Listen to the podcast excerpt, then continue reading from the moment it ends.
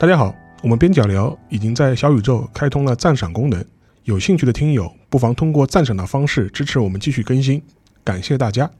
各位边角聊的听众朋友们，大家好，我是主播马龙。嗯，我过去一年半时间在新加坡生活和工作，然后最近两个月搬来了日本。所以决定说，我们搞一个关于新加坡、日本、中国工作对比的一系列播客吧。头一期由嗯我的队友雨婷来分享一下她在中国和新加坡工作的。生活和经历，然后后一期由我来分享一下关于我在新加坡和日本生活和工作的经历，希望给各位对新加坡和日本生活工作有兴趣的朋友提供一个参考，然后希望大家喜欢。好，雨婷，你跟大家打一个招呼吧。Hello，边角聊的听众，大家好，我是雨婷，呃，我是一名产品设计师。我之前在阿里巴巴工作了六年，然后在去年年初的时候，从国内跳槽到了新加坡这边工作。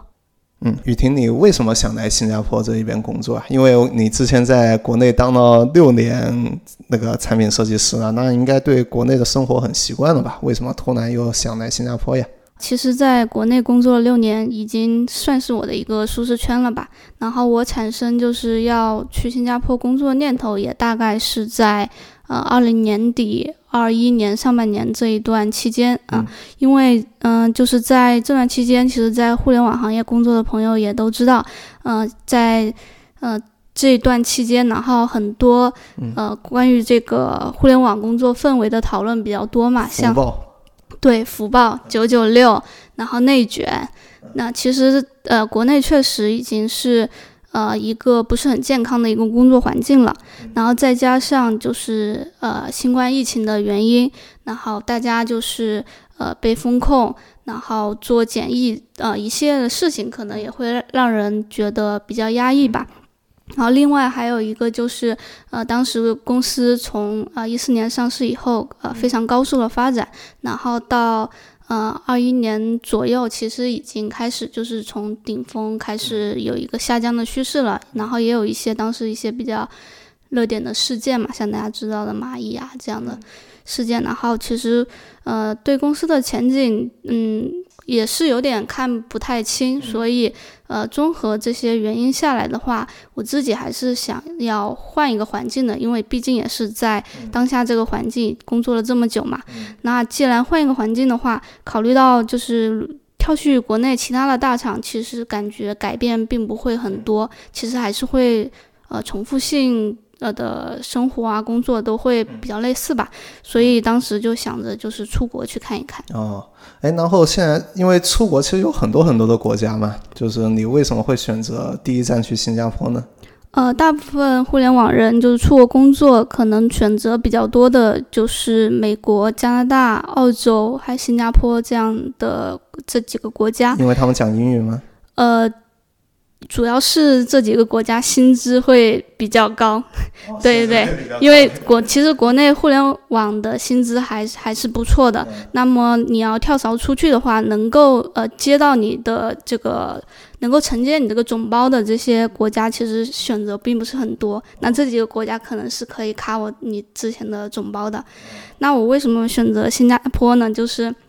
其他几个国家就是会对。呃，英语这个有一个语言门槛嘛，然后可能会你工作环境基本上都是呃必须要说英语的，然后所以会这个要求会比较高一些。那其实我的英语口语并不是那么好嘛，然后所以新加坡就是我的一个最优的选择，因为新加坡就是大部分都是华人，然后如果你去到一个华人为主的团队或者公司的话，那其实工作语言基本上就是用中文就 OK 了。嗯嗯。好，那问题来了，就是因为其实，在过去一年中，我好多好多朋友都问过我，哎，你怎么跑去新加坡的？然后你在新加坡怎么找到的工作呀？都想让我分享点经验。但因为我不是互联网大厂出来的嘛，我找工作方式也很非典型，所以这样的话，我就想请雨婷作为一个互联网大厂出来的，去分享一下自己这个如何找到新加坡工作的这个经验。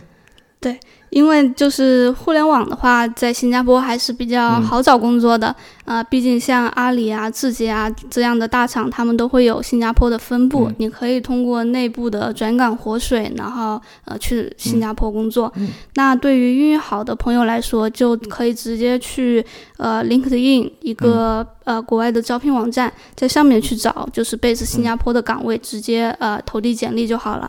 那呃英语不好的朋友呢，其实。呃，也可以就是去塞一个列表，然后呃看看新加坡有哪些呃嗯还比较知名的呃华人为主的公司，然后你就可以去那个公司上看看有没有相应的岗位在招聘，或者是直接如果你认识。在那个公司工作的朋友，让他帮你就是内推投简历，去面试这家公司。啊，哎，那你在找工作的期间有没有些比较好玩的一些故事可以给大家分享一下？啊，对，其实我呃二一年我就从阿里离职了，但是我二二年年初我才去新加坡，中间大概有 gap 半年。但其实我当时从阿里离职的时候，并不是裸辞的，当时我就其实已经找到了，就是呃一家。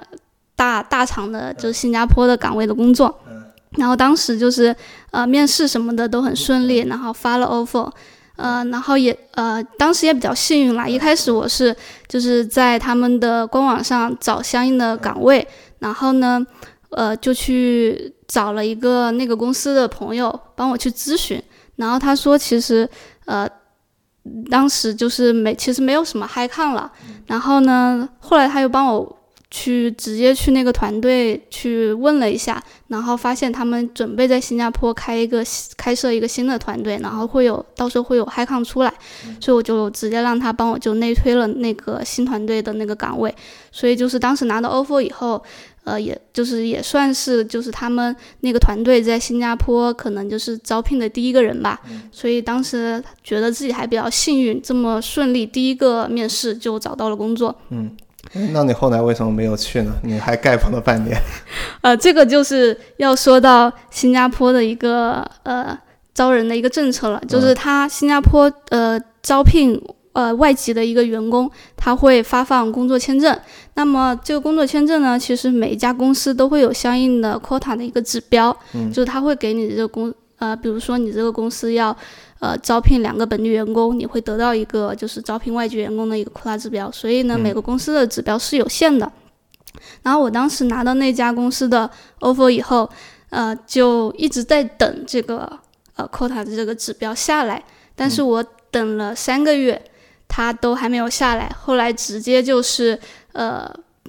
对呃跟对方就是沟通，cancel 掉这个 offer 了。然后呃，当时还就是。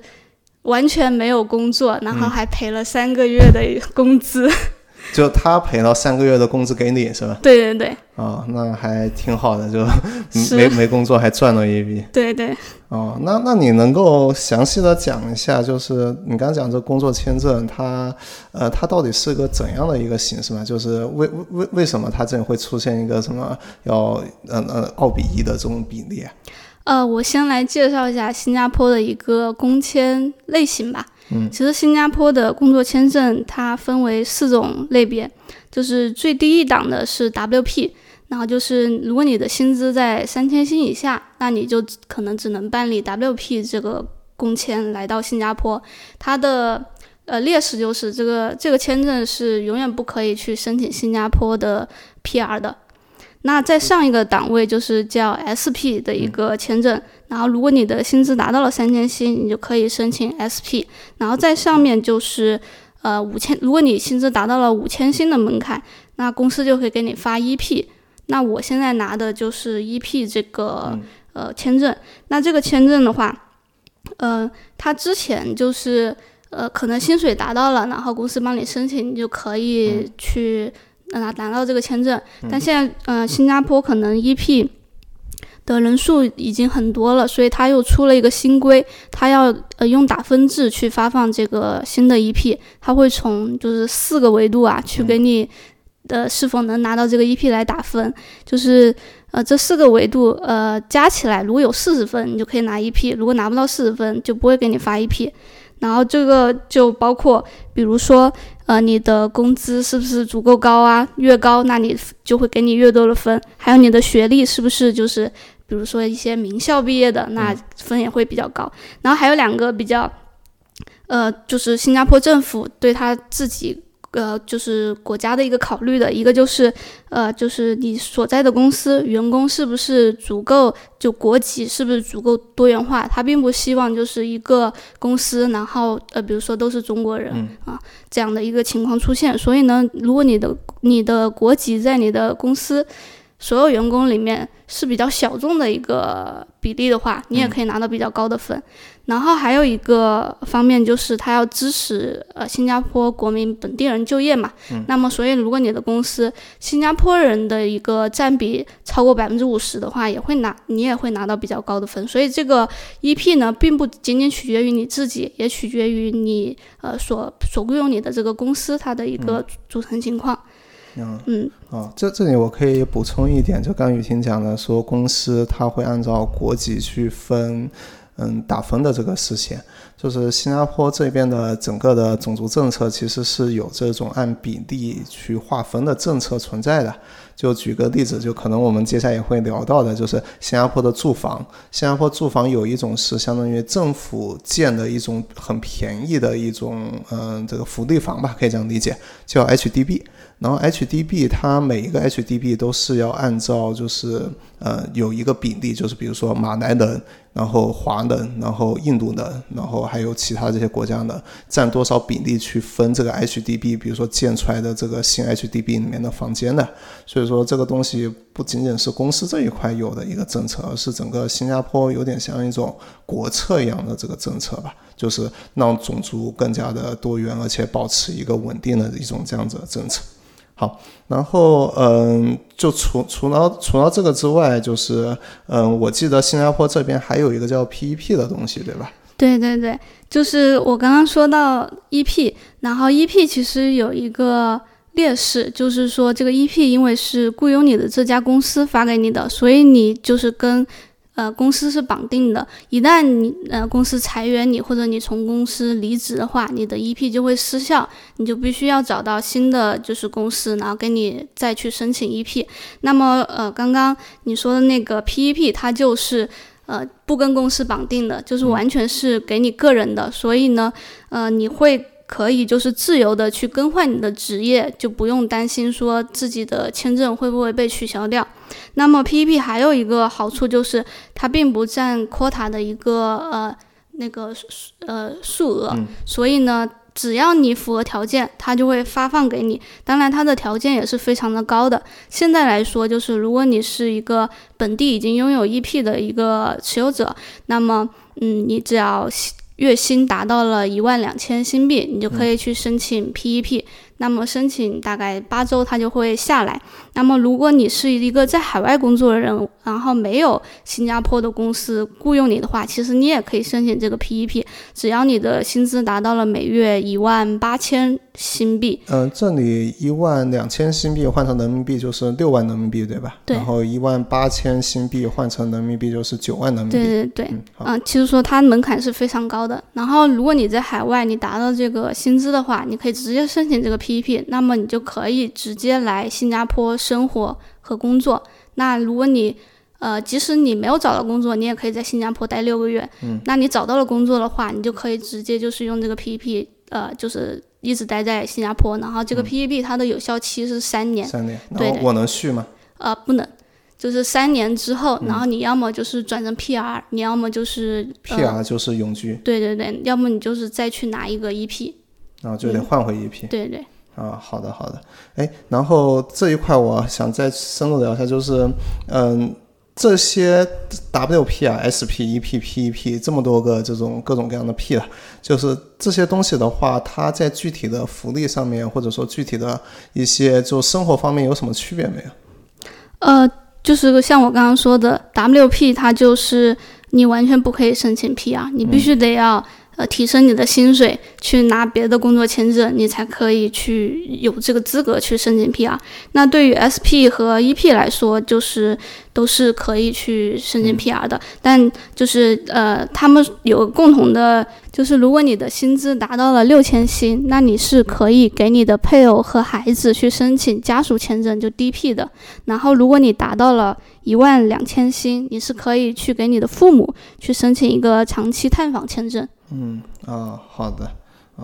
嗯，然后呃，我们聊完了，就是来新加坡，这其实算是来新加坡之前的准备了，就是面试，然后这个工作签证的基本的知识。然后我们可以具体来聊一下这个新加坡跟中国的一个工作的一个对比吧。然后嗯，首先来讲的话，其实我比较想对比的一个点就是，嗯，现在中国的打工的人实际上最关心的问题就是，哎，我工作到三十五岁我就失业了。那个好像仿佛这个世界中不存在三十五岁以上的这个呃员工一样。新加坡这边对于年龄这一块是怎么看的呀？呃，我觉得新加坡这边就是真的会包容很多。就拿我面试来说，我就是这几轮面试，呃，几个公司，然后从来都没有被问过年龄，然后婚育还有生育的情况，这是我觉得新加坡这边比较好的地方。然后包括我在工。公司工作也感受得到，就是大家不会对年龄有特别大的一个介意，然后同时对你过往的背景，甚至也不会有特别大的在意。就我之前有个同事，他是新加坡本地人，然后他之前是呃做财务工作的，然后后来觉得这个工作实在太枯燥了，然后他就是呃参加新加坡就提供的那些呃。夜校的培训吧，然后去对免费，然后去学设计，然后呃学了一段时间之后，然后就去转行就做设计来了我们公司。哦，那这个还挺神奇的。我觉得在国内的话，可能看到你的简历，这个毕业的专业跟这个行业不一样，可能都会比较在意的。这个还是蛮有意思的。呃，这个可能是大家最关心的一个了。然后其次，我觉得大家很关心的就是，嗯，薪资这一块，新加坡跟中国有什么区别？呃，我觉得就是，就我只说互联网行业啊，就是，呃，跟国内新加坡跟国内大厂其实总包是差不多的。我说的总包不是说已经现在股票跌到跌到低谷的这个总包是。可能就是两年前啊，二一年的这个水平的总包，然后新加坡会差不多持平吧。但是其实国内大厂的这个总包的话，它是期权和股票会占比较大的一个比例。嗯。然后呃，新加坡这边就是现金会比较多，所以就是呃，你其实拿到手的就会比国内要多一些。因为新呃，同时还因为新加坡它的这个呃，你要交的这个所得税也是比国内低很多的嘛。那国内大概可能百分之二十五到三十，但新加坡的话，就是像我们打工人，基本上都是百分之八以下。嗯，所以说就是到手的钱会比国内多。哦，哎，你刚才讲这个期权和股票，然后是占总包的一个很大的比例。嗯，这一块你能够嗯详细的讲一下吗？呃，就国内的总包的话，呃，以我自己来说的话，可能大概百分之六十是就是现金，现金对，百分之四十就是那个期权，对你，而且它是分年去兑现的，就是分年兑现什么？就是比如说他给你给你呃四百股，但是他可能就是分四年给你，每年给一百这样，所以你就哎，那你算总包的时候是算这四百股？今年的总包还是只算一百股？呃，算还是算去年你的一个总总收入？实际拿到手？实际的，对对对。OK，好的，我们刚才聊了一下新加坡收入相关的情况，嗯，可以看得出来新加坡收入还是不错的，而且我们拿的都是现金，所以说的话，实际到手的幸福感还是很强的。接下来我们来聊一聊跟福利有关的事情吧。呃，雨婷，就你所知。新加坡的福利和中国的福利有什么区别吗？嗯，呃，新加坡其实也是会缴纳呃类似住房公积金这样的东西的，嗯但它是只是 PR 和公民嗯，是需要缴纳的。那对于我们外国人来说是不需要缴纳公积金它。这个公积金跟中国的公积金是一个概念，是吧？对对对，啊，啊所以呢，对于我们呃公司对于我们这些外国人来说，就是直接把这一部分公积金的钱就补贴在了我们的工资里面。哦，嗯，那如果我们嗯最后转成了永居或者转成了那个国籍的话，他就会这部分补的钱就不会给我们了，就给政府当公积金去了。对，嗯，好的，嗯然后像嗯保险这样的话，呃，之前阿里的话是会给你投保商业保险，嗯。同时公司因为人比较多嘛，然后自己内部也有一个叫蒲公英的一个保险，嗯。然后是专门给公司内部人用的。那在新加坡的话，公司也会给你办商业保险，嗯。但是你也知道，新加坡的医疗是非常非常昂贵的，嗯，对，所以呢，公司给你办的那个保险有可能 cover 不了你在这边的一个医疗的需求，所以基本上我们每一个呃外籍员工，然后在这边除了公司的保险，还会自己再去购买一个额外的商业保险。啊、呃，这一块我展开来讲一下新加坡的医疗保险制度吧，因为我觉得可能相当多的人对于这种保险养老之类的很很感兴趣啊。就是新加坡的整个的医疗体系实际上是分了公立和私立的。然后对于政府来讲，如果你去公立的医院看病的话，其实大多数的医疗费政府是会帮你报销掉的。然后，但是公立医院就有个问题，就是你去公立医院看病就要排很久的队。也就是说，比如说你现在有一个病，你去预约说，哎，我要去公立医院看病，政府给我报销，你可能约到的是，比如说一个月、两个月之后的一个一个那个名额。然后所以说的话，你只有是一些不太着急的病，你才可以去公立医院看。然后你如果要去私立的话，就是政府一般是不会给你去报这个钱的。所以说，在这种情况下的话，你就必须要靠商业保险。然后商业保险一般就是分两种，一种是公司给你买的商业保险，一种是你个人给自己投保的商业保险。然后这两种商业保险它覆盖的范围还不太一样。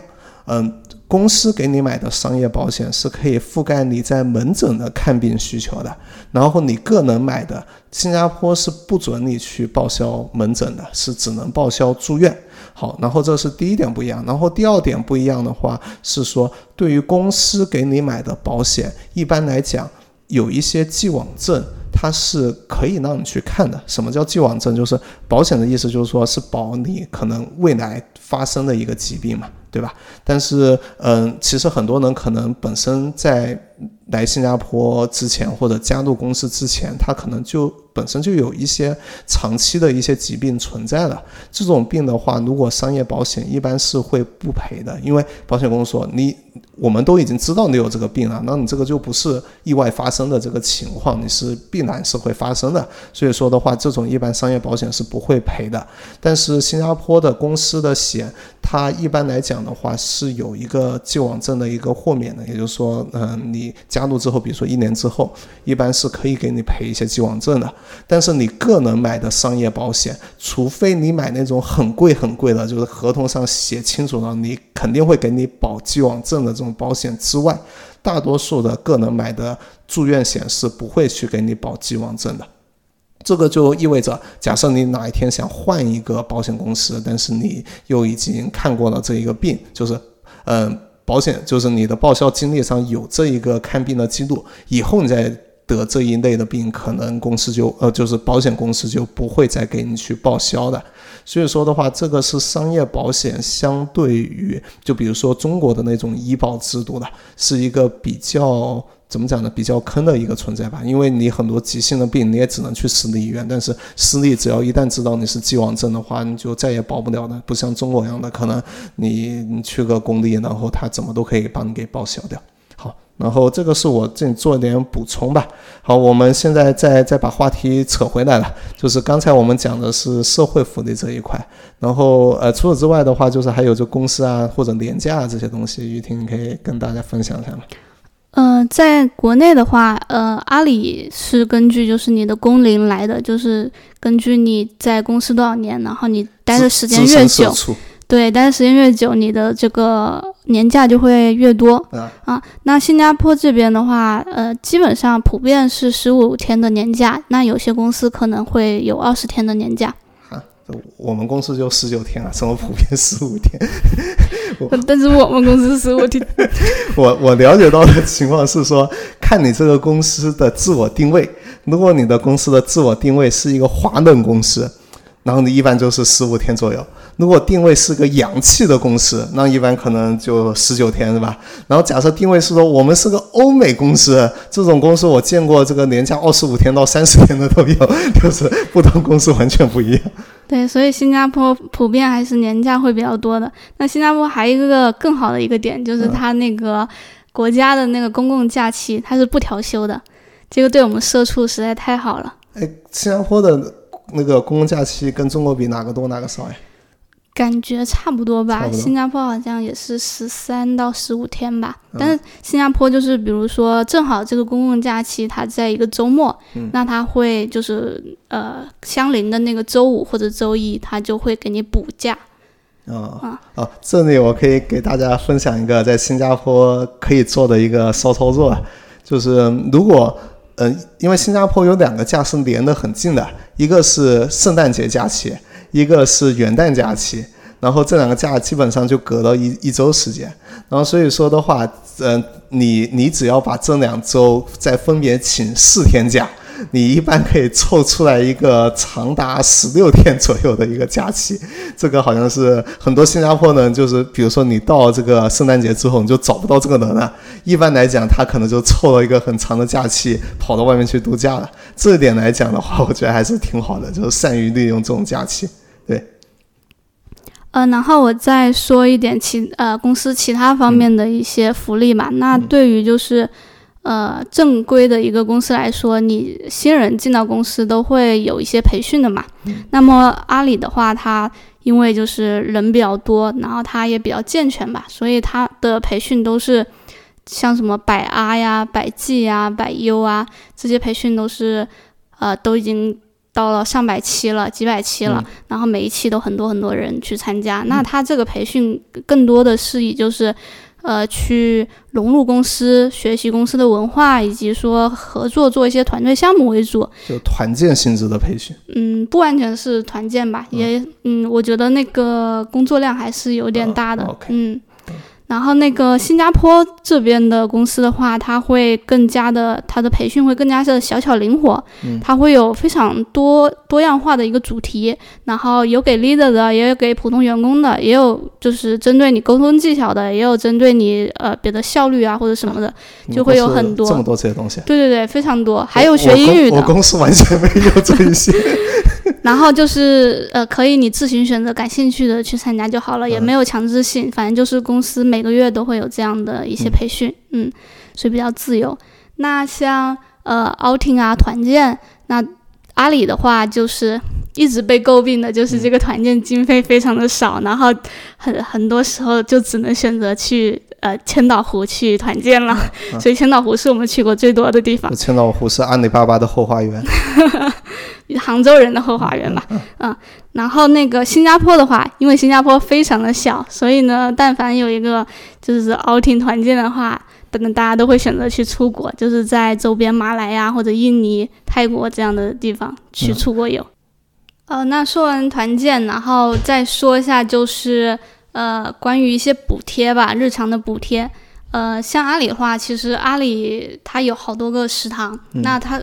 呃暂不说这个食堂它的呃菜的口味呃怎么样哈，但确实是量大价优，管饱啊，非常非常具有性价比。嗯，那呃新加坡这边你也知道，新加坡吃饭是非常贵的，然后我们饭补的话，就是晚餐会有二十星的一个补贴，就一百人民币啊，对，但其实这二十星。呃，甚至因为我们只能就是通过 Grab 或者是 Food Panda 这样的外卖 app，然后去叫外卖嘛。嗯。那二十星根本都不够叫，就是加上运费的话，所以你如果要吃晚餐的话，你还得跟同事拼拼单，然后共同凑运费才可以在二十星内解决。新加坡吃一餐外卖是多少钱啊？平均你的感觉？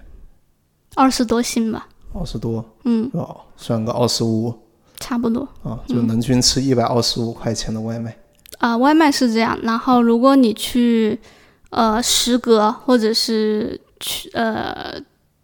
就如果你去食阁吃的话，会便宜一点。还有个我比较好奇的，也是关于福利的，因为国内嘛，你裁员不都有 N 加一这种东西，对吧？那新加坡这边有没有这种类似的政策？新加坡其实法律上来说是没有就是 N 加一的啊这样的裁员补助的，嗯，呃，所以很多公司提供 N 加一、N 加二甚至 N 加三，都是这个公司还算是比较有人性，嗯然后就呃参考国内的这样的一些制度给你提供这些，其实法律上他们是可以不用提供的。哦，好的，好的，好。然后我们聊完了整个新加坡的这种福利跟中国的一个对比了，就是大家也可以想一想，这个刚才讲的这些福利适不适合自己，自己喜不喜欢。然后我们再来讲一下这个新加坡的工作环境吧。这个工作环境，刚才其实雨婷也提到过一点，就新加坡工作上是完全不不去看你年龄，然后也不去看你过去的背景的，只是看你可能现在的工作能力，对吧？然后除了这个之外，就是呃这一块有没有别的可以跟大家去分享的一些东西？嗯，我在新加坡这一年半，其实大部分时间我都是就是远程办公，是呃居家办公的。然后我呃一个是之前疫情的一个原因吧，然后呃公司让大家在家里办公，同时还给我们就是居家办公提供三百每个月三百薪的一个补贴。嗯，啊，那后来就是疫情恢复了，每个月三百薪是吧？对。哦，相当于每天给你十新币就五十五十人民币的补贴。对，他给你这补贴的意思是什么？就是就是居家办公的一个补贴。你居家办公可能需要自己去采购一些设备啊，需要自己做饭呀、所以就是给你一个这样的福利吧。哦，OK。然后除这个居家办公补贴之外，有什么别的东西吗？呃，还有一个就是呃，新加坡这边的公司它是没有固定工位的。那在之前在阿里的时候会有固定的工位嘛，然后经常就是组织一变动，大家所有人就是要开始搬家换工位。那新加坡这边就是，呃，你来到公司，然后你看到空的位置，你就可以去做，就是大家都是共享办公，没有这这个是你。们公司的 文化，这个我们公司还是有很固定的工位要去坐班的哈。OK，就是是是这个听众可以注意一下，就是嗯、刚刚雨婷讲那个公司就是嗯、他他整个远程办公到一年半，然后且去公司没有固定工位，但我我在的这家公司是有固定工位，且肯定不能远程办公的，所以不同公司其实还是有区别的。对，所以就我只是说我的一个情况吧，可能不同公司就是会有不同的一些政策。那我们公司的话，还有就是，呃，可能跟大部分互联网公司一样，会有免费的零食和饮料。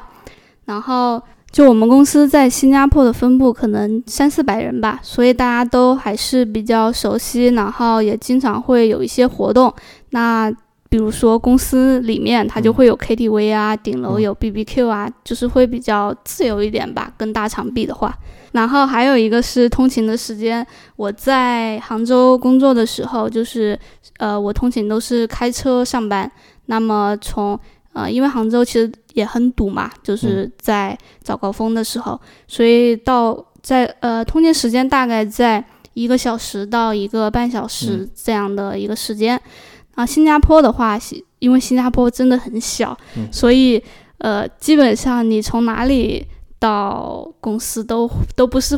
都不太远，所以我现、呃我现在的住的这个房子，然后到公司的话，可能二十多分钟坐公交地铁就可以了。啊，对，就在新加坡，你比如说你平时这个迟到了，你跟朋友说是这个地铁坐太久被耽误了，这个一般没有人会信的，因为一般你坐地铁，比如说我去公司，这个呃下楼上地铁，然后再再这个出地铁到公司，整个时间不会超过十五分钟，然后从机场打车到我家是。就那个昌邑昌邑机场啊，到我家的时间也不会超过可能二十五分钟吧。所以说，大家可以想象一下，一个机场到家里，然后家里到公司，基本上都是在半小时之内的这个时间。这个点的话，我觉得跟国内还是挺不一样的，因为新加坡作为一个城市国家嘛，所以真的还是挺小的。嗯，还有一点是，呃，就在工作中，其实呃，国内的话，不知道为什么，就是很多人呃在呃下了班以后，比如说去吃完饭，然后还会回到工位继续工作，大家都不走，然后可能到个八九点才陆续会有人。呃，离开工位下班。哎，这个不是因为有什么晚晚上的什么打车补贴之类的东西吗？也也不也不全是晚晚上的这个夜宵和那个打车补贴，那也也会有一些就是呃习惯性的对习惯，大家大家都这样做，所以你也跟着这样做吧。然后呃，新加坡这边，尤其是新加坡本地人，他们基本就是到点就下班的，然后而且就是非工作时间就是。在国内的话，大大家都是，呃，就是下班后的时间，还会经常在那个钉钉啊这上面去沟通工作的事情，或者是开会。那在新加坡的话，这个情况会少很多，嗯，尤其是呃，就是跟。新加坡本地人的这样的项目的话，基本上不会在非工作时间的时候去打扰你。但如果你跟国内的团队去合作的话，还是会存在这样的情况。哦，哎，这里我可以补充一点，就是刚才雨婷讲的关于新加坡人的那种怎么讲呢？就是反内卷的态度了。就是新加坡人，实际上他不仅是在这一块反内卷呢，他实际上对于公司是否侵害自己的权利，他是有一个很很敏感的一个这个度在这个地方的。我举个例子，就是我的前公司，就是我在新加坡换过一次工作，然后我在新加坡的第一份工作的那家公司，他有一段时间。跟新加坡的全体员工讲说，哎，我们准备在这个接待大厅那边装一个那个摄像头，然后这个摄像头的话，主要是用来去看一下大家这个，嗯，就是有没有按时的上班下班，就是有没有缺勤之类的这些事情的。然后说完之后，就是当时那一个公司的群组里面，就是可能很多的中国的同事就就反正就接受了，就看完就就看完了。然后新加坡的。这个本地的同事就集体的开始骂街了，就是就是说各种都有，就是说这个东西是侵犯我的这个人身权利了，这个什么这个最最基本的。然后有人说，哎，我这个有的人还嘲讽公司说，我觉得他们是想自己当警察了，什么什么这些东西。然后导致那个 HR 就紧急的出来说，哎，这个这个摄像头，首先我们不会装在这个大家的办公区域，这是第一点。然后第二点的话，这个数据我们是会严格的去管控的。一定不会泄露的。然后第三点，这个数据到时候用完之后，我们会及时的删掉之之类的这些东西。但是新加坡那边的人还是非常非常不满意，然后导致这个推行这个就在那个入门大厅装摄像头的这个计划一度难产。所以这一点的话，我觉得跟中国的员工比还是有挺大的一个区别的。然后接下来的话就是，哎，我们这个刚刚这个有点扯远了，我们拉回来呢雨婷继续讲讲他在工作环境上面一些东西吧。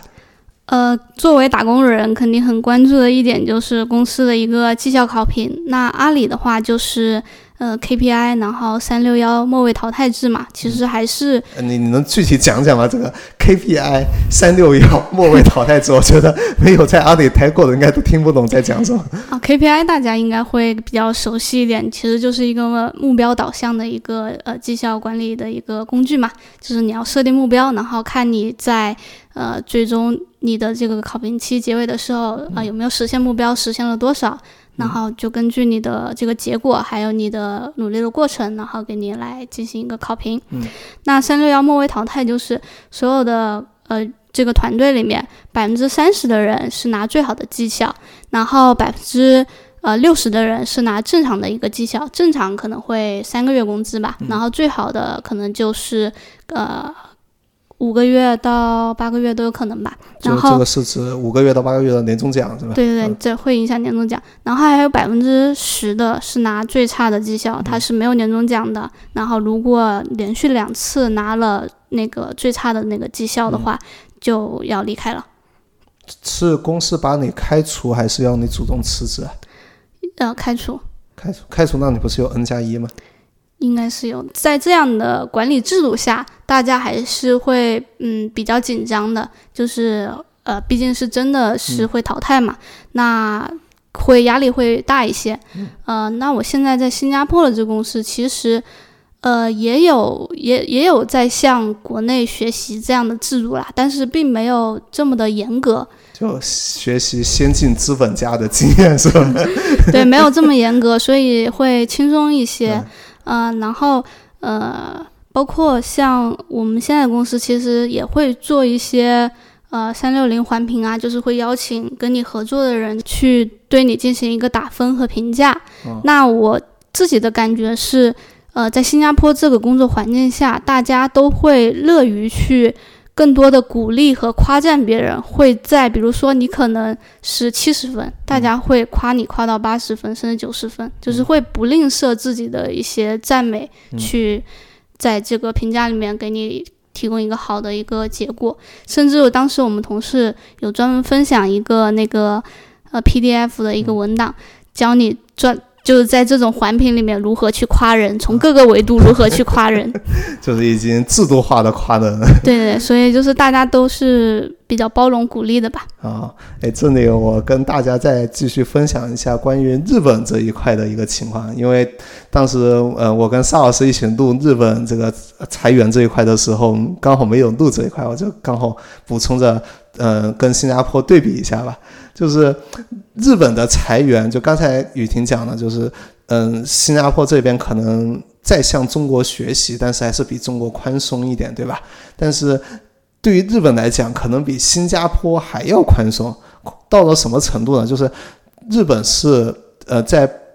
在法律上面，它是保护去那个员工，而不是保护资本家的，所以导致的一个结果是，比如说有一家跨国公司。他在日本和新加坡都有办公室，然后他现在这家跨国公司遇到了一些困难，然后在这种情况下，他一定是优先裁新加坡的员工，而不是裁日本的员工，因为裁新加坡的员工在某种程度上，嗯，法律上是比较容易去裁的，就是，呃，引起法律纠纷可能也是比较难的。但是你裁日本的员工是要有非常严苛的条件，所以导致的一个结果是什么？就是。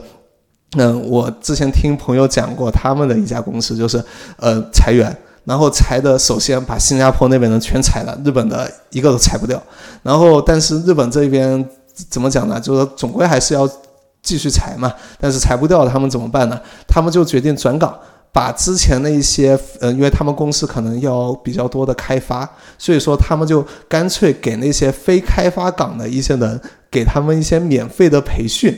然后说，哎，你我先给你半年去做个培训，你培训完了之后，我们来一轮面试。你来开发面试，你面到什么等级，你就到那个等级的这个岗位去上班。假设你这个开发实在学得太差，你就从最低等级的开发开始上班。但是我们不会裁掉你，可能就是你的薪水降降了下去，变成了一个这个最低等级的开发。但是你还是在公司里面，所以这一点的话，跟新加坡其实区别还是蛮大的。对，但是新加坡跟中国确实区别也是蛮大的，所以大家可以稍微对这一块有一个有一个对比吧。对，好，然后我们刚刚基本上把工作的方方面面都聊完了，我觉得接下来我们可以再讲一讲生活方面的东西吧。就是你在新加坡的生活，提到生活，你你你有什么印象或者想跟大家分享的东西？呃，新加坡的话，它是一个热带国家嘛，所以它呃，它好像是在北纬两度，它的全年呃都是夏天，然后那个大概都是三十二度左右，可能在呃十二月、一月、二月会稍微低一点点到二十八度吧，反正基本上大部分时间都是恒温三十二度，不也不会太高。那我。自己在杭州啊、新加坡啊，还东京都有生活嘛。那对比下来的话，我反而感觉新加坡的夏天是最宜居的，因为杭州和东京都会上到三十五度以上。对，而且我觉得杭州它还有个特点是它很潮湿，所以它不仅热还湿，就像是这个蒸笼一样。其实新加坡也是湿度比较大的。那像对我们就是在杭州生活过的人，或者是其他南方长大的孩子，其实对这个湿度应该是还还是可以适应的。但我身边就有很多呃北方的朋友，他们来了新加坡之后就很受不了，可能就是待不了很久就回去了。嗯嗯。另外还有就是因为新加坡常年都是夏天嘛，所以呢，像它的。商场啊，电影院啊，包括我们公司的空调都会开得很低，所以这个是我新加坡的国父李光耀可是说过一句话的，这个是二十几度来着。我不知道这个不清楚。对，反正大概就是当时他国父说过一句话：二十二度还是二十三度啊？具体那个度数我忘了。这个只有在这个条件下工作才是最舒适的一个状态。就所以新加坡的空调就统一按照国父的标准都是开到这个温度。啊，所以对于我来说，我是一个特别怕冷的一个人。然后，嗯，我在新加坡生活我还是挺习惯的，因为都是夏都是夏天嘛，然后还是比较。舒服的，舒服的，对。那空调比较冷，就就就就有点，就是有时候经常呃去看电影啊，去上班都要带上那个外套去。嗯，对。哎，其实这一点雨婷刚刚讲的时候，我就想到，因为我们是夏天从新加坡搬来的东京嘛。然后我们当时搬来的时候，呃，其实也就是那一套衣服的。我们先在新加坡换那套衣服上飞机，然后再在东京，然后下飞机。然后一下飞机我就感觉哇，完全受不了，真的太热了。就是跟我在新加坡的时候那种，哎，穿着这衣服，这个也还能适应的那种感觉是完全不一样的。所以可想而知，这个东京虽然这个纬度比新加坡高很多，但实际上是比新加坡的体感的这种热度实际上是要高很多的。这个。其实是一个很反怎么讲呢？反大家可能没去过新加坡能尝试的一个方面的东西吧。接下来可能很多人就会好奇说，呃，在新加坡是不是要呃英语很好啊才能在这边生活？那其实呃我的经验来说是完全不用的，因为新加坡大部分人都会说中文，你只要看到华人面孔的呃人，你过去直接跟他讲中文就 OK 了。那他们的中文讲的好不好啊？呃，他们就是讲话的这个中文还是挺好的，但是他们对认这个中国字和写中国字会稍微差一点。哦，好的，所以呃，这个主要是因为新加坡好像百分之七十都是华人，对吧？对，而且就是中文是他们就是上学的时候也是必修课。哦，嗯，哎，那你能够讲一下新加坡人就这种华人对于中国的一种这种认同感，你有关注过吗？呃，他们就是认为自己是新加坡人啊，嗯啊，他们然后中国人是中国人，新加坡是新加坡人。就虽然大家都是华人，但是他们实际上不会因为这个东西就有一个额外的认同在里面。对，但是他们也挺关注中国的，比如说呃戏剧、一些电视剧啊，嗯啊一些流行的东西啊，他们也是挺关注的。啊，就流行文化他们会关注。对，这这这其实很像英国和美国的那种感觉了。就是美国呢也不会因为自己，呃，最早的时候是从英国来的，就觉得自己是是是英国人一样的这种状态。但是可能，呃，英英文整个文化圈的一些东西，这种流行文化，可能他们也会去看一看，就大概也是这个样子，对吧？对。哦，还挺有意思的。对，嗯，然后除了这些以外，就是，嗯，新加坡就是众所周知啊，新加坡是个很贵的国家。然后做播客之前，我还大概查了一下，新加坡现在的整个的物价水平应该是仅次于纽约，排世界第二贵的一个物价水平。然后可能第三是瑞士的那些苏黎世之类的这些地方。然后就我我我我就想问一下雨婷，就是你在这么高的这个物价这种环境下，你觉得什么租房啊、买房啊、吃饭啊这一块有没有压力啊，或者说是个什么样的状态？呃，是这样，就是我刚来新加坡的时候，那比如说去到超市啊、商场，看到这些价格，我会自然而然的去换算成人民币。然后会跟国内去对比，然后就会就会觉得哇，新加坡怎么这么贵？那现在生活久了，就是就是学到的一点就是，你千万不要换算，因为你赚的新你赚新币花新币嘛，你就不要再去跟人民币去换算对比了。嗯。那说到就是新加坡的一个物价，就是呃比较高。那最典型的就是新加坡的租房的价格，呃，新加坡租房的价格可能在呃。去年就我我来的这个时间就已经涨了一小波高峰了，然后来了之后也一直在持续的增长。那为什么涨？呃，可能是因为就是呃很多各个国家的人都来新加坡寻找工作机会吧，所以就是人口的呃流入会比较多。因为之前疫情的关系，也有很多以前比如说马来人，他可能会呃住在马来，然后来新加坡工作，但因为疫情风控的原因，他没有办法就是往返马来，那他也需要在新加坡去租房，然后在新新加坡呃安定下来，所以呢，就是整个租房市场的话，就是买方非常的多。好的，嗯，然后我说一下这个租房的价格吧，嗯。就是呃，其实在，呃新加坡，你想要租一个有点类似于国内那种单身公寓，就是一个人住的这种一室的带卫生间或者小厨房的这种房子，在新加坡的话，可能基本上都要上三千新了。三千新就是大概一万五千人民币。对然后如果你想呃去租一个更大的房子，那可能就是四千多、五千多、六千多都都是有可能的。你说的这些房子是大概在什么位置啊？呃，大概就是在市中心的边缘吧。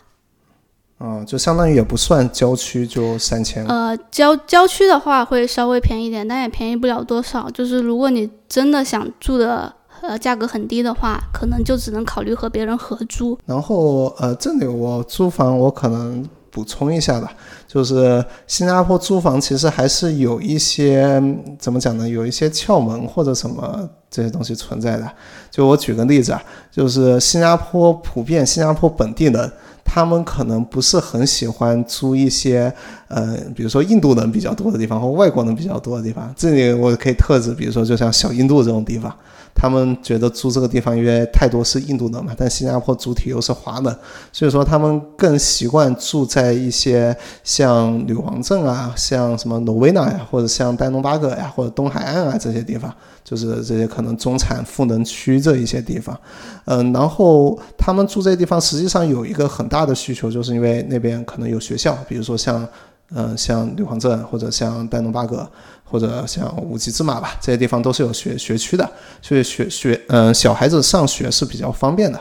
但实际上，对于比如说像我们这种打工人又没有小孩的打工人来讲的话，呃，首先你可以考虑，比如说你你对印度人不是很反感，你就住在小印度边上。这是第一点，然后第二点，你你没有学区的需求，你就不要找这种学区房。然后这两点结合起来的话，实际上是可以在，嗯、这个城市的，比如说边缘，或者说就是市中心的边缘啊，或者说更加市中心的一些地方，有一些比较便宜的房子是能够租到的。啊、当然这个便宜也不会便宜很多的，就是怎么样，你说一万五，你嗯、你可能都是要花的。如果你要在这个市中心附近租一个房房的话。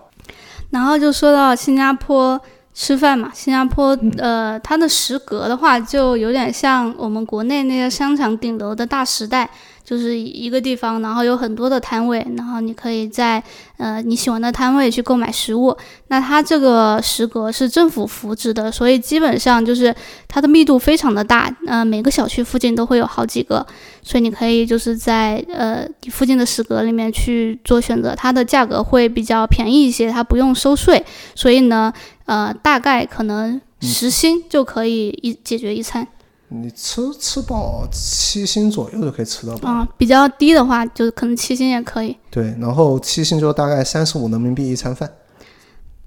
嗯，然后如果你要在新加坡去吃餐厅的话，那是会比较贵的。然后我对比过，就是呃新加坡的餐厅跟杭州餐厅的一个人均物价水平，可能新加坡会是杭州的两到三倍。啊，对。然后食阁这一块的话，实际上，嗯，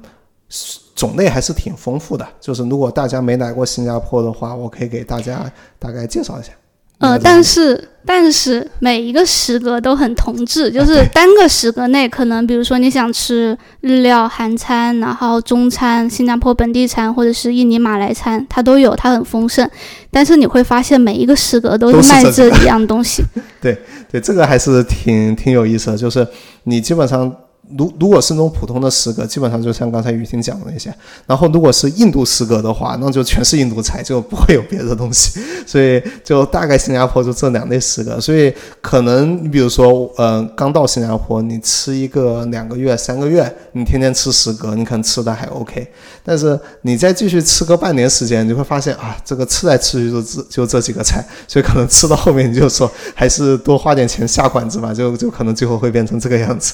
呃，但呃，我自己从我在新加坡吃过这么多餐厅来说哈，我可能要纠正大家的一个偏见。很多人可能以为新加坡是一个美食之都，但是其实新加坡不是。虽然新加坡的米其林很多，但是新加坡的米其林我不知道他们的评选标准是什么，但是感觉还是会跟比如说你去跟东京比，跟其他国家的米其林标标准比，还是会低很多的。就新加坡就是一个中国杭州是吧？就是美食荒漠这种级别的，也不能完全说是美食荒漠。你慢慢觉得杭州跟新加坡哪个更好吃？半斤八两吧。那就是杭州了。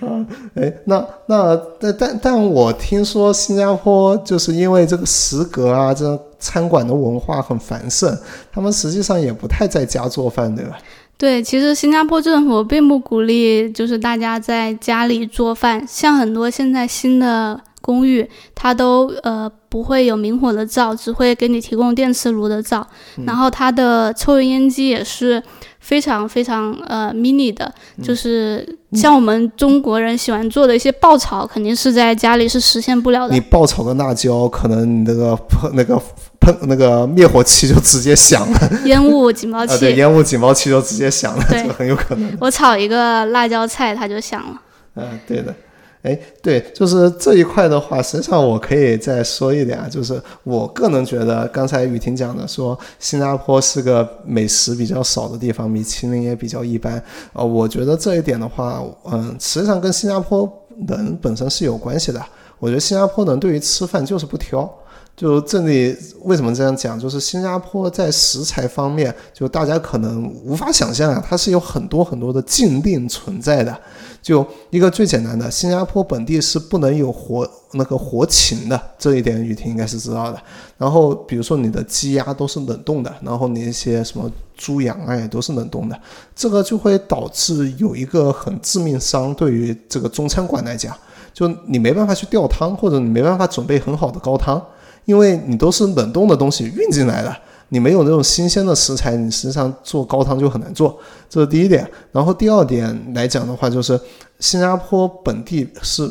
不能有血制品的，这个好像可能是跟新加坡的一些文化相关吧，这个我具体没有研究。第三点就是新加坡自从禽流感禁止从台湾进口鹅类之后。新加坡本地是几乎就中餐是没有鹅这一道菜的，当然法式的那种鹅是从法国进口还是有的，但从这个呃什么台湾啊或者说大陆这些进口的是几乎就是已经没有了，就很贵很贵，所以导致了一个结果是新加坡也吃不到鹅这些东西，就就就这些点。其实跟大家分享，其实就是想传递给大家一个概念，就新加坡政府他做很多的禁令的时候，就可以感受到他们实际上对吃也没有什么追求。就有追求的话，就比如说新加坡本地人对吃有追求，或者新加坡政府对吃有追求，他们肯定不会把这种禁令搞得这么严格的。就是，但是他们搞这么严格的，然后而且还这么多年这样子生活下来也觉得 OK，那就说明他们对这种东西本身就是不挑的。好，然后分享完这个吃饭之后，刚才又分享到租房，那雨婷能不能分享一下单买房这一块的一个事情？呃，买房其实我不是特别了解啊，但是相比租房而言，其实新加坡买房是算是比较划算和便宜的了。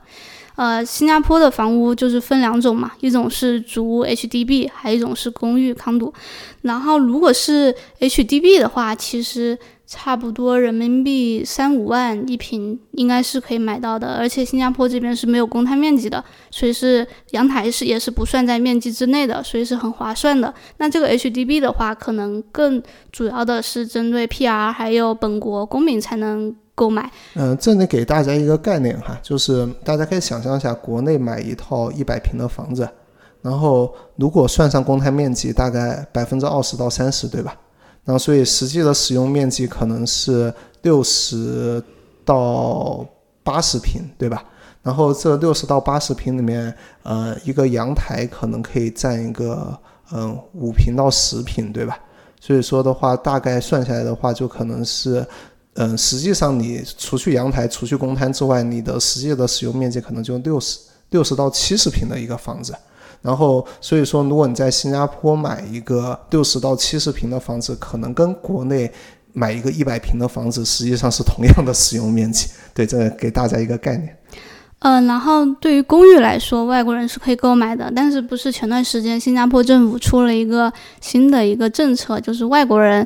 来购房的话要收百分之六十的税，已经是非常高的一个比例了。所以呢，就是呃，整总体来说，新加坡买房市场还是倾向于就是本国的永久居民和国民。嗯，但这一块我其实觉得新加坡政府做的，嗯，怎么讲呢，也算是照顾本国国民吧。但是有一点让，比如说我们这些外国人觉得自己是一个替罪羊那样的存在。因为当时新加坡政府把那个买房的这个外国人的税涨到百分之六十的时候，当时应该是联合早报吧做过一个统计，你就会发现，实际上买公寓的大多数百分之可能九十的呢，都是新加坡本国的。或者新加坡的这个永久居民，然后可能只有百分之十不到的呢是外国的，所以说的话，就新加坡过去公寓房价涨这么多，然后导致可能很多人比较怨声载道，然后。这个新加坡政府出措施，他们出的这个措施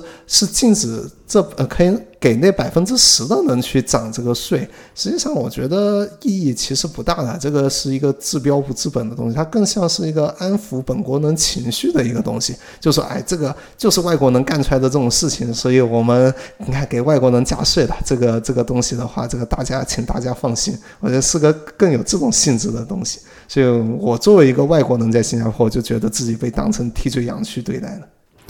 嗯，新加坡买房其实还有呃优势，就是它的呃贷款的利率是很低的，然后同时它的房子是分九十九年产权和永久产权的，还有九百九十九年。嗯，所以这这都是新加坡买房就是非常呃好的一个点，所以就是。在新加坡最好就是你有你有你是 PR 或者公民，然后你买房再租给外国人，这是最好的，它的租售比非常的高。对，然后这刚才雨婷讲到说这种贷款利率，我可以展开讲一讲，我觉得这个点非常体现新加坡政府的那种精英治国的一种理念吧。就是比如讲新新加坡这里就有个政策，你去买主屋你可以贷款，然后你你贷款的话这里就有个条件，假设你这个买的主屋它距离你爸妈住的地方很近，比如说近到两公里以内或者多少以内，你这个贷款利率就是最低的。然后假设你呃两公里以外，你又是另外一个更高的贷款利率，住得更远又是个更高的贷款利率。他通过这种方式，他可以达到个什么条件啊？就等你的爸妈老了之后，因为你住的离他近，你这样子的话，你爸妈养老就可以靠你，不用靠政府了。这个是一个呃非常细节性质的调控啊，就可以看得出新加坡政府这个精英这一块治理的这个方式还是很很有意思的。好，然后呃，刚才我们已经把那个房产这一块就大概的呃分享完了，然后实际上整个物价这一块也基本上就已经讲完了，就大家可以想象一下跟中国的对比啊，就可能房子跟中国的一线城市比还是便宜挺多的，对，特别对于公民来讲。是便宜挺多的，然后对于吃饭来讲的话，和租房来讲的话，是比一线城市要贵的。所以总结下来的话，如果你作为一个新加坡的本国公民，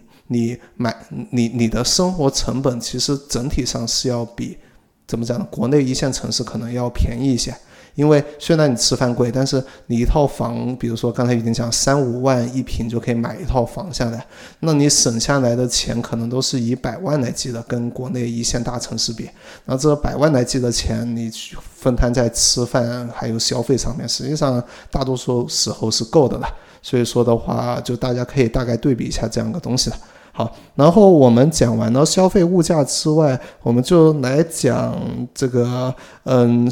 整个是工作之余吧，就是你的整个的娱乐呀这一块都是怎样的？呃，其实我是一个比较宅的人，所以呃，在杭州和在新加坡，我大部分时间还是待在家里，没有就是看看电影啊，看看书，听听歌，然后没有特别大的一个区别。但就我观察而言，新加坡这边因为它是。呃绿化比较好，绿地也比较多，所以很多人喜欢去户外做一些运动。那么新加坡这边的人就特别喜欢去呃羽毛球啊、徒步啊、呃骑行啊、游泳啊，这些都是他们爱做的一些运动。整体上，新加坡的人，就比如说你走在新加坡的街头，看到新加坡人，就会觉得，哎，这群人还挺健康的，就是穿的也都是那种运动。的那种衣服就不像日本人可能穿的都是那种比较时尚一点的衣服了，新加坡呢可能就穿的很运动，然后这个平时去也是可能海上冲下浪或者你在路上看到那些骑车的也很多，然后除此之外的话，就是我觉得还有一点跟国内也可以对比一下的，就是因为我们两个本身都还挺爱看电影的。然后，实际上，新加坡看电影跟中国国内也还是有一些细微的区别吧。就是怎么来讲这件事情，就是对于中国国内，大家可能都都都知道，就是每一年上映的电影实际上数量是比较的少的。就是它院线片的话，可能同期可能就三十部在上。然后，嗯，外国电影进来都是有一个比较严格的审查。然后，所以说你要看一些。经典的电影，一些老电影，一些外国，比如说这些电影节得奖的电影，你都是需要等到一些影展去看。就比如说上海就有很多很多的，比如说法国影展啊、英国大师展啊这些影展。然后北京的话就有那个中国电影资料馆，然后有小西天这些地方去放各种这种电影去看。然后新加坡这一点会比国内要稍微好一些。它实际上因为在电影审查这一块就呃比较宽松吧，就我看到他们审查很多都是跟着美国来的，就比如说美国把这部电影打了个标，比如说打到一个嗯成年人才能看，然后新加坡就直接把这个标用到了新加坡就是引进这个电影的时候的审查上面去，然后所以说的话，新加坡的审查就很轻便，然后导致的结果就是很多的小影院它也会去上很多。像那种，比如说当下，比如说今年戛纳电影节得奖的电影，一些新加坡的小影院，他就会实时的把这些电影给引进进来。然后这一点的话，我觉得就是他可以非常非常有时效的看到一些，嗯，在国内可能要等很久有资源之后才能看到的电影。然后更夸张的一点是，嗯，新加坡好多影院是有有就是可以让你付费你去放电影的。就比如说，你联系那个片商说：“哎，我想拿一个电影的一个版权，我就是放这一场，就我们几个人看。然后你拿到了之后，你就扔到一些电影院去直接放，这个也是可以的。当时我也看过朋友搞这种操作。所以说的话，在新加坡看电影这一块的娱乐也是要更多的。”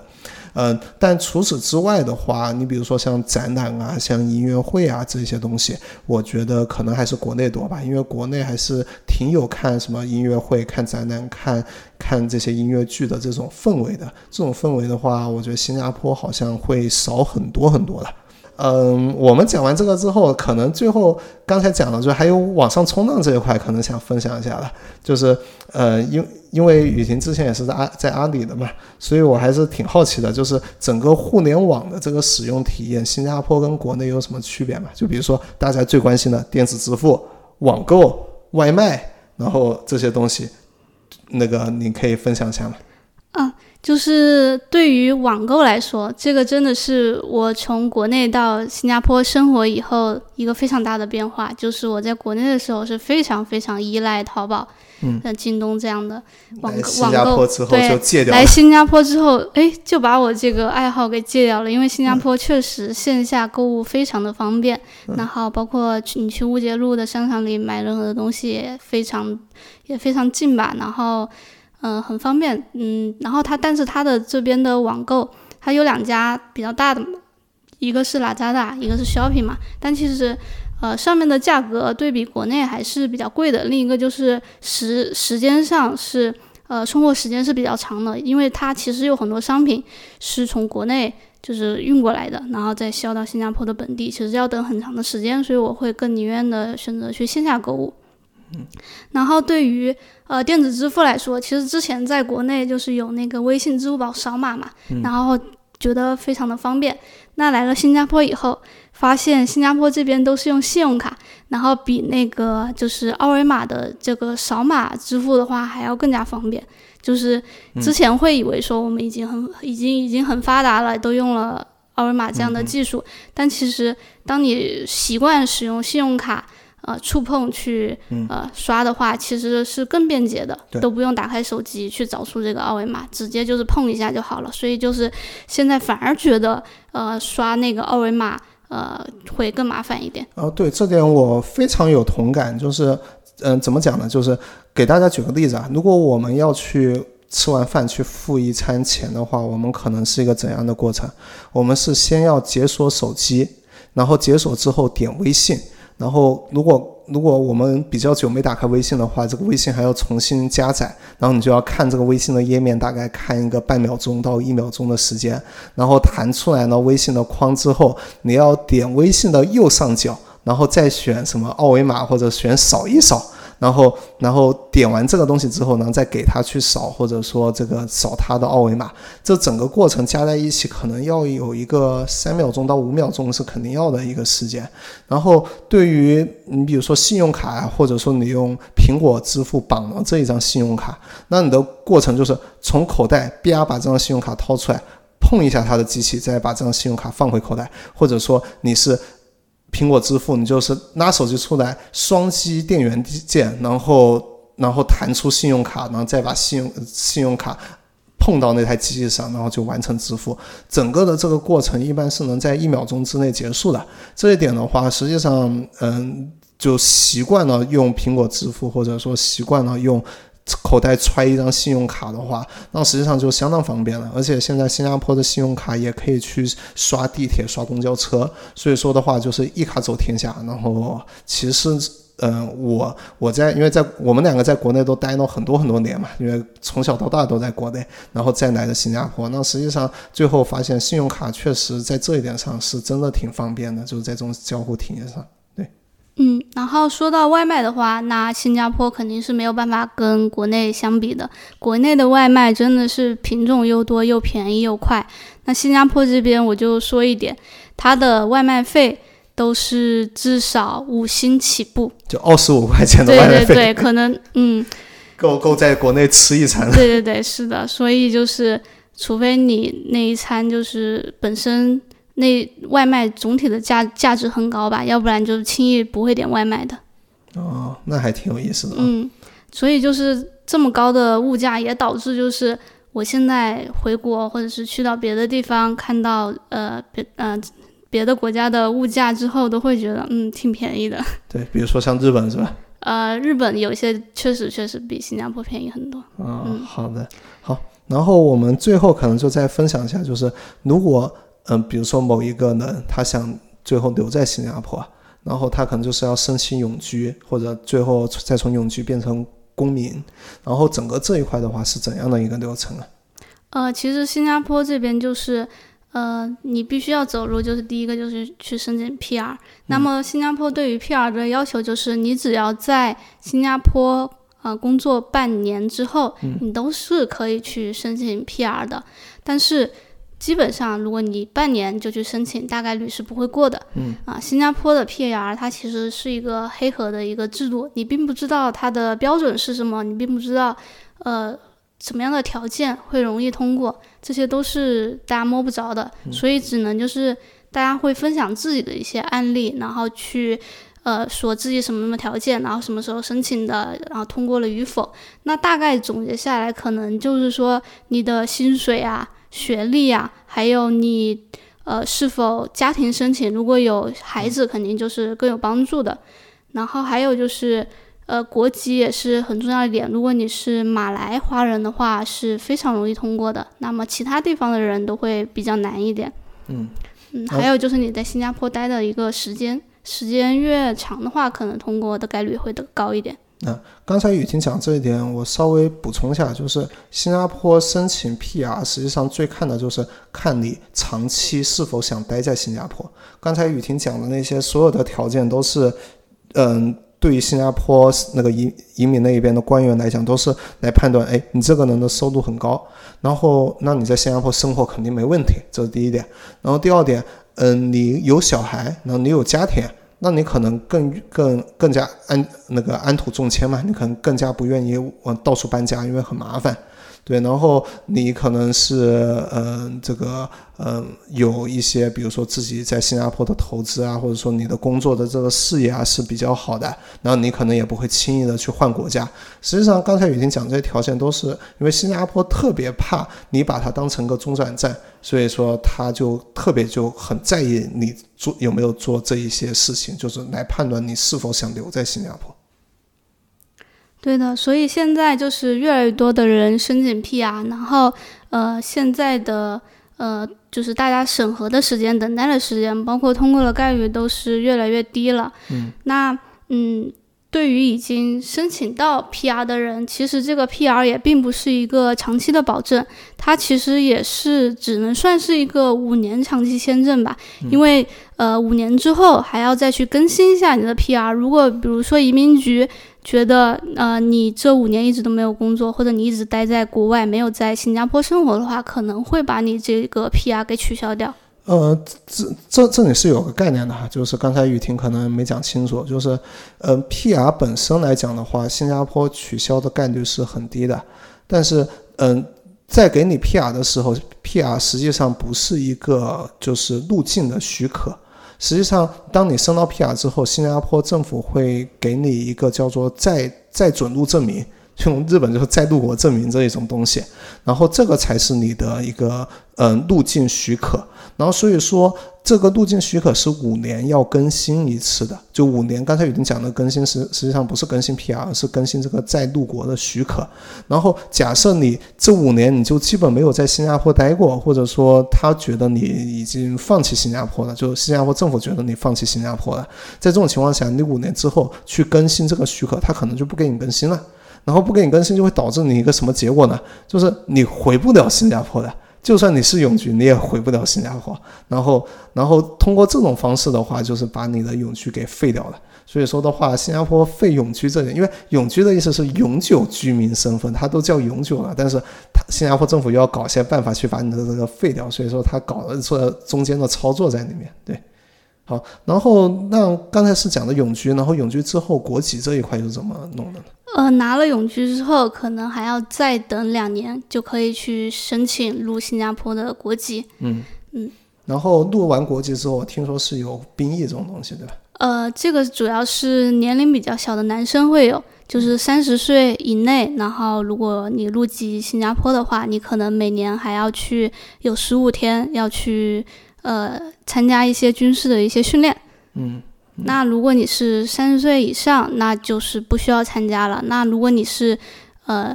入了之后，然后你生了一个小男孩的话，这个小男孩以后长大也是要服兵役的。刚才整个实际上讲的就是关于如何长期留在新加坡的一个一个制度。这一块的制度的话，我可以总结下来，就大家可以看到这一块制度，新加坡实际上是做的高度的黑盒化的，就是。他就刚才雨婷可能没有讲，就是国籍这一块也是，就是你升国籍之后到底给不给你，也没有一个明确的标准。然后升 PR 它也没有明确的标准，它都是一个黑盒。它为什么要做这个黑盒？就大家可以想象一下，新加坡刚才已经讲过，它是一个精英治国的一个国家，所以说这个国家的话，就是刚才讲。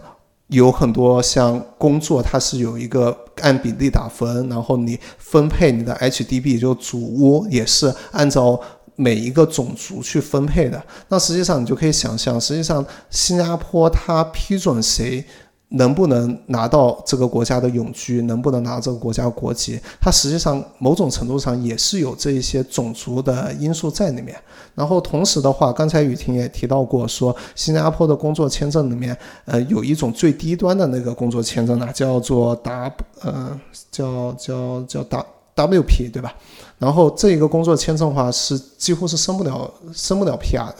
然后，所以大家可以看到这两点，它可以做到一个什么事情？就是如果他搞一个黑盒的话，它可以做到两件事。第一点，它可以控制新加坡的人口，然后让比如说华能一直占主导，让特别是让大马的华能也可以占一个比较主导的一个地位，然后同时，嗯，让一些少数的像印度人可能就一直占一个比较低的比例吧，这是第一点，可以保证它整个国家的一个种族的稳定，就可以保证它政治的稳定了，这是第一点。然后第二点来讲的话，就是它可以有意的去控制它的度级的人口的状态。这里就有两个好处，第一个好处是，如果他可以控制这个话，他可以尽量的让一些比较他觉得是比较人才的这些人给录取，就就因为比如说像别的国家，它是靠打分嘛，打分的话，你就可以针对每一项打分去定向的突破的，所以说的话，你可能来的这些人你自己是没法主动控制的，但新加坡就可以主动的控制，说，哎，我就希望比如说一些高收入的群体来。然后或者说跟我是同一条心的这些人来，然后这是第一点，这样的话我就可能可以省掉很多未来的一些社会福利方面的一些开销，因为这些开销的话，可能他们这些精英自己可以可以 cover 得住。然后第二点来讲的话，它可以降低就是整个新加坡社会的运行成本。这里怎么来理解？就是因为新加坡本身这个国家是很靠。外来劳工去支撑的一个国家，就比如说我举个例子，刚才雨婷讲的那个生活成本这块有一块少了，就是，嗯，你清洁成本，然后还有你的这些照顾，比如说家里啊，或者照顾小孩的成本，这两块成本新加坡是相当低的，就是比如说我们来日本。这也是要垃圾分类的。我们每一天丢什么垃圾是需要去这个记住的，然后把这垃圾整理好之后，然后垃圾分类再把它丢掉。然后，如如果你住一些高端公寓，可能不需要垃圾分类，但是你就需要交一笔钱，让别人帮你。给别人，然后别人帮你去分类，嗯，但新加坡就不需要这个，新加坡就是有大量便宜的劳工，他可以帮你做好垃圾分类，然后他可以帮你把这些大街扫好，然后同时你有小孩的话，你比如说在日本可能就是需要有个全职的家这个家庭主妇去照顾这些小孩，去打扫卫生，在中国的话，可能这个嗯两个呃。爸妈要工作，那就让什么家里的爷爷奶奶、外公外婆过来来带小孩或者打扫卫生，都是通过这种办法去解解决这个问题，或者实在不行请保姆，但是保姆就很贵。但是新加坡来讲的话，因为它有这种外籍劳工，他就可以比如说两千人民币、三千人民币请一个二十四小时乘以三十天住家的一个保姆，他可以帮你做饭、帮你带小孩、帮你打扫卫生，他住在你家里家家里，然后。对于这些人来讲，他为什么成本能够压得这么低？呃，主要的一个原因就是他的整个的签证是不给他福利的，就比如说他未来是不能留在新加坡。就因为他，你去，他是个黑盒嘛，一个申请的黑盒，他只要有意的筛掉这群人，那这群人就留不在新加坡。那留不在的话，你就不用负担他未来的这些医疗啊，这些，嗯，这公积金啊，这些成本就不需要去负担。这是第一点。然后第二点的话，你，你，你，你，你实际上就可以用完就扔嘛，就是压榨完他黄金的十年之后，让他再回老家去建个房子，在那边生活就好了。那是所以说的话，他有这些东西的话，他就必须要把整个的这个嗯，就是审批制度变成一个黑盒，否则的话，你比如说像这些外来劳工，我就咬咬牙坚持，比如说像日本，就是你工作个十年，交满十年的税，你怎么都可以拿得到这个永居，然后你交五年的税，你就是一个国籍，你怎么都可以拿得到，你就必须要搞个黑盒，彻底让这群人死心，然后这样子的，在这种程度下的话，他们可能才可以安心的工作，然后并且。未来也不会消耗整个新加坡的资源，所以说的话，这几点实际上都是相当精英治国的一些做法的。但这些做法好或坏，我们这里不讨论。它确实是给新加坡的国民带来了很多的方便，然后这些方便也确确实实的，嗯，怎么讲呢？就是是一些很大的一些好处吧。虽然让新加坡的至少还愿意生小孩，然后而且让新加坡的整个的环境也是很宜居的，就是很干净的一个花园城市。好，然后这个就是我可能针对刚才雨婷讲的路 P 啊这一块的一些补充吧。好，最后让雨婷来做个总结吧。呃，雨婷，你认为怎样的人适合来新加坡？嗯，我觉得新加坡比较适合本身有高收入或者呃愿意通过工作获得高收入，同时又向往 work-life balance 这样的生活以及简单人际关系的人。如果你还不太介意较高的物价和湿热的气候，那这里对你来说就非常宜居了。